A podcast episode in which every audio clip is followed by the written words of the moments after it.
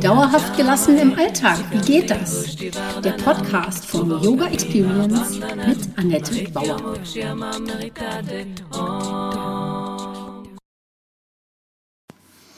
Herzlich willkommen, schön, dass du da bist. Ich starte eine neue Serie, die Wandeljahre. Hm. Mein Motto ist und bleibt beweglich im Kopf gelassen im Alltag. Und das gilt natürlich auch für diese neue Serie Wandeljahre. Unter Wandel kann man die Wechseljahre verorten. Allerdings beginnt der Wandel im Leben einer Frau schon durchaus früher. Bei neuen Herausforderungen, Veränderungen, Neuorientierungen. Und das muss eben nicht in diese Jahre fallen. Ich möchte in der Serie Wandeljahre also mit dir gemeinsam größer denken als nur eben bis zur nächsten Hitzewallung. Und dennoch möchte ich mit dir auch auf die Wechseljahre schauen, denn warum sind sie immer noch ein Tabu und wie verschieden schauen andere Kulturen darauf und auch wie die Frau das für sich sinnvoll gestalten kann. Das erfährst du in den kommenden Folgen. Ich freue mich drauf, denn ich mache daraus natürlich eine große Recherche und finde mit dir gemeinsam den Ruhepol im ewigen Wandel. Mein Name ist Annette Bauer. Ich bin unterwegs als Heilpraktikerin, Yogalehrerin, Yogatherapeutin und Coachin. Das Ganze mache ich lokal in Berlin und inzwischen natürlich auch online. Meine erste Frage an dich. Wie geht es dir heute? Nun, Ayurveda bietet durch einen ganzheitlichen präventiven Ansatz die Möglichkeit, viele Erkrankungen im Vorhinein schon zu vermeiden. Und dazu muss man natürlich hinschauen wollen und Verantwortung übernehmen. Jetzt schauen wir das heute speziell auf die Wechseljahre an, Wechseljahre ayurvedisch betrachtet. Das erste, was ist überhaupt Gesundheit? Die WHO definiert, definiert das ähm, so ähnlich wie Ayurveda. Gesundheit ist ein Zustand des vollständigen körperlichen, geistigen und sozialen Wohlergehens und nicht nur das Fehlen von Krankheit oder Gebrechen. Lassen wir uns das mal auf der Zunge zergehen. Also vollständigen körperlich, geistigen und sozialen Wohlergehens. Ja, also das ist schon eine Nummer größer. Und beim, in der äh, Sam, ne, Yoga Ayurveda Samhita findet man derjenige, dessen Funktionen von Doshas, also von den Bioenergien, von den Agnis, also vom Verdauungsfeuer, den Datus, den Geweben und den Malas, den Ausscheidungsprodukten im Gleichgewicht sind und der in Selbst, Geist und Sinnen fröhlich ist, der ist gesund. Ja, also die beziehen das eben auf diese Energien, das Verdauungsfeuer, auf die Gewebe und die Ausscheidungsprodukte, wie man eben auch so früher auf sowas schaute. Aber eben das Gleichgewicht ist da wichtig. Und dann eben auch noch der Punkt fröhlich. Ja, wenn jemand fröhlich ist, der ist gesund. Also du kannst auch eine schlimme Erkrankung haben im Sinne von äh, Ayurveda und kannst trotzdem dabei entspannt sein. Wie geht das? Ja, das ist die eine Frage und ja, das ist dann der gesunde Teil auch in einer Krankheit. Also, das ist dann schon eben etwas weiter gefasst und bietet konkrete Ansätze. Im Yoga und Ayurveda sind eben nicht nur ein guter Schlaf und gute Verdauung Teil der Gesundheit. Der Geist soll ebenfalls ausgeglichen sein und der Mensch mit Gleichmut handeln. Dazu strebt man eine sattwische Lebensweise an. Und Sattva ist diese ausgeglichene Mitte der drei Gunas zwischen Rajas und Tamas, aber eben nicht nur das Mittel zwischen den beiden, sondern eine ganz neue Qualität. Man könnte sagen, das Gute zielt durch die Mitte. Denn Übertreibungen sind auf Dauer immer ungesund. Und das passiert auch in den Zeiten des Wandels, bei Neuorientieren oder eben neuen Herausforderungen oder Neusortieren. Gut, Gesundheit von Körper und Geist. Also es wird folgendermaßen noch weiter definiert. Gesundheit ist das dynamische Gleichgewicht der körperlich-geistigen und seelischen Kräfte. Ah, da kommt jetzt die Seele auch noch ins Spiel. Mit Yoga möchte man genau das erreichen. Laut Patanjali's Yoga Sutra soll der Geist zur Ruhe gebracht werden.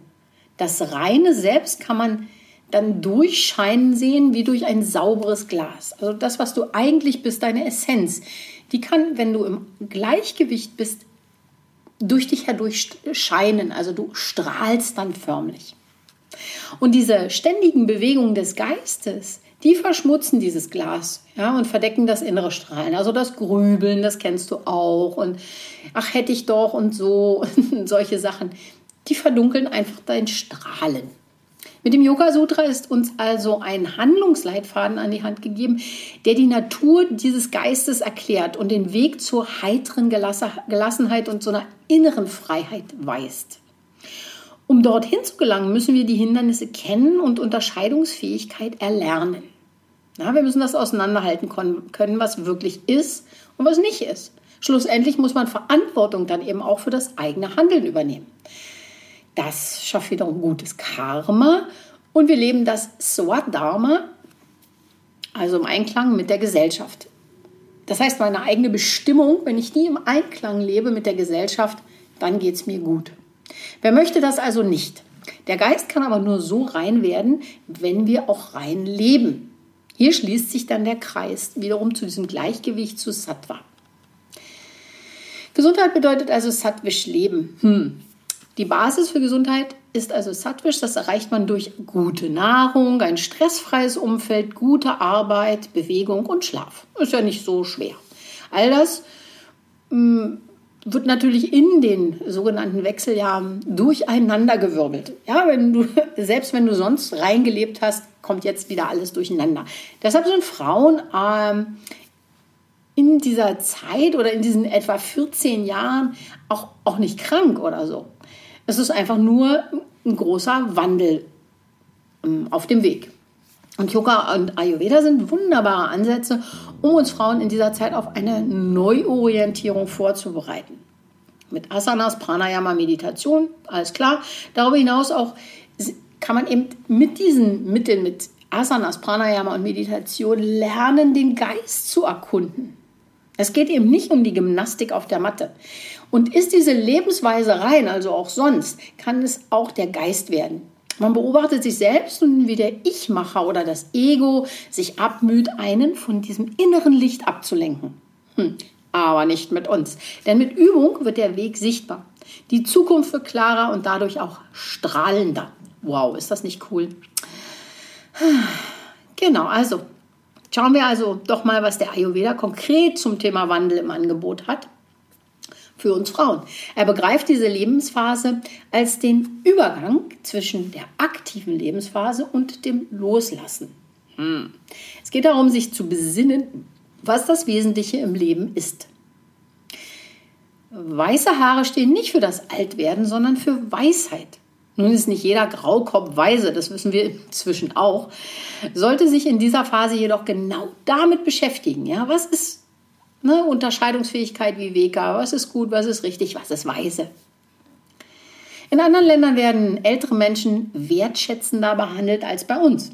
Vielleicht mit einem Grund, warum der Wandel den Frauen in diesen Ländern leichter fällt. Wer weiß.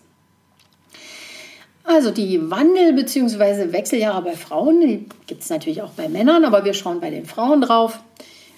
Was bei uns als Wechseljahre bekannt ist, sieht man in der traditionellen chinesischen Medizin und im Ayurveda eher als Zeit des Wandels. Der Wandel vollzieht sich zwischen Feuerphase und der Luftphase.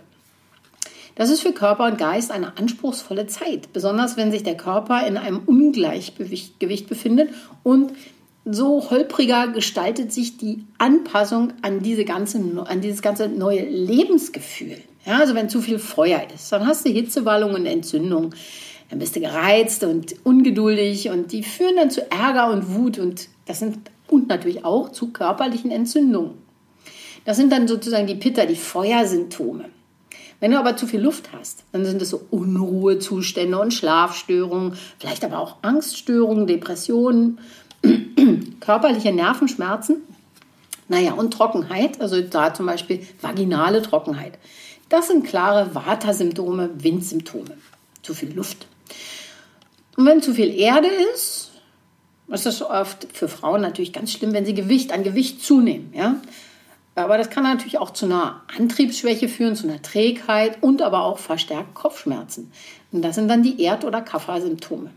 Also das alles natürlich sehr grob vereinfacht, was ich hier dargestellt habe. Aber so, dass du sehen kannst, aha, hier bin ich vielleicht aus dem Gleichgewicht geraten. Wie kann ich mich denn selbst damit unterstützen? Und da bietet ja dann auch der mm, Ayurveda Hilfe. Hier setzt also Ayurveda für einen geschmeidigen Übergang bei Ernährung, der Lebensweise und mit Kräutertherapien an. Zu Bewegung und Ernährung in den Wechseljahren wird es demnächst einen extra Artikel geben. Aber was ist eigentlich Gesundheit im, im Ayurveda? Also wir haben geguckt jetzt, ne, was, was sagt die WHO, was sagt der Ayurveda. Und jetzt müssen wir natürlich gucken, was ist Krankheit ayurvedisch betrachtet. Die Erkenntnisse des Ayurveda beruhen auf einem ganzheitlichen Menschenbild. Das ist immer noch mal dazu gesagt, die Gesundheitslehre ist die älteste bekannte der Welt oder die älteste dokumentierte der Welt und verfügt über 5000 Jahre Anwendungserfahrung. Es ist nicht zu verachten, denn auch wenn man bei uns viele Tests macht, da wurden 5000 Jahre lang getestet. Also, ich glaube, das ist selbst erfahren und feststellen, das hilft mir oder es hilft mir nicht. Wer heilt, hat Recht am Ende. Und die neue westliche Medizin, die ist erst ungefähr 200 Jahre alt und beruht auf Zahlen, Fakten, Daten. Alles, was messbar ist. Hm, das ist auch wichtig. Das bedeutet, der Mensch geht zum Arzt, wenn er Symptome bemerkt. Der Ayurveda setzt vier Phasen vor der Krankheitsentstehung bereits an. Das sind also Präventivmaßnahmen. Damit kann man anfangen äh, mit dieser altindischen Lehre, äh, Lehre durch richtige Ernährung entsprechenden Kräutern und Gewürzen und einem richtigen Lebenswandel vorzubeugen.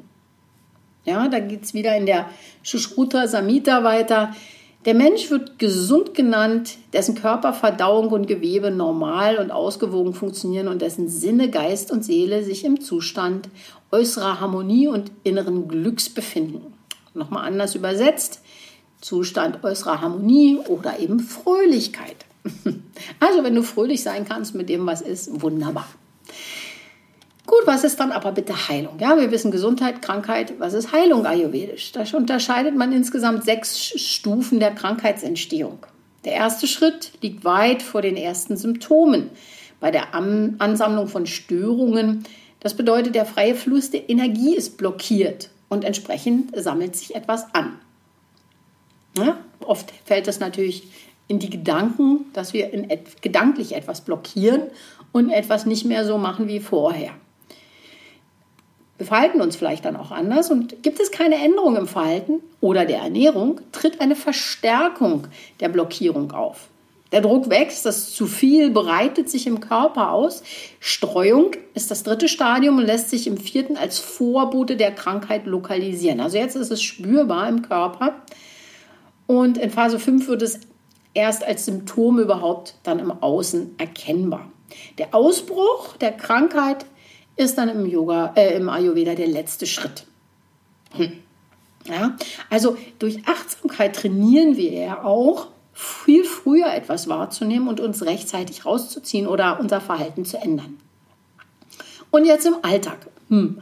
Durch eine persönliche auf die Konstitution, also auf dich persönlich zugeschnittene ayurvedische Tagesroutine, soll eine Balance der Bioenergien ähm, erreicht werden. Also deine Energie wird austariert. Ein erfahrener Ayurveda-Arzt führt dazu eine gründliche Anamnese durch, also Puls- und Zungendiagnose und äh, körperliche Untersuchungen, auch das ist dabei.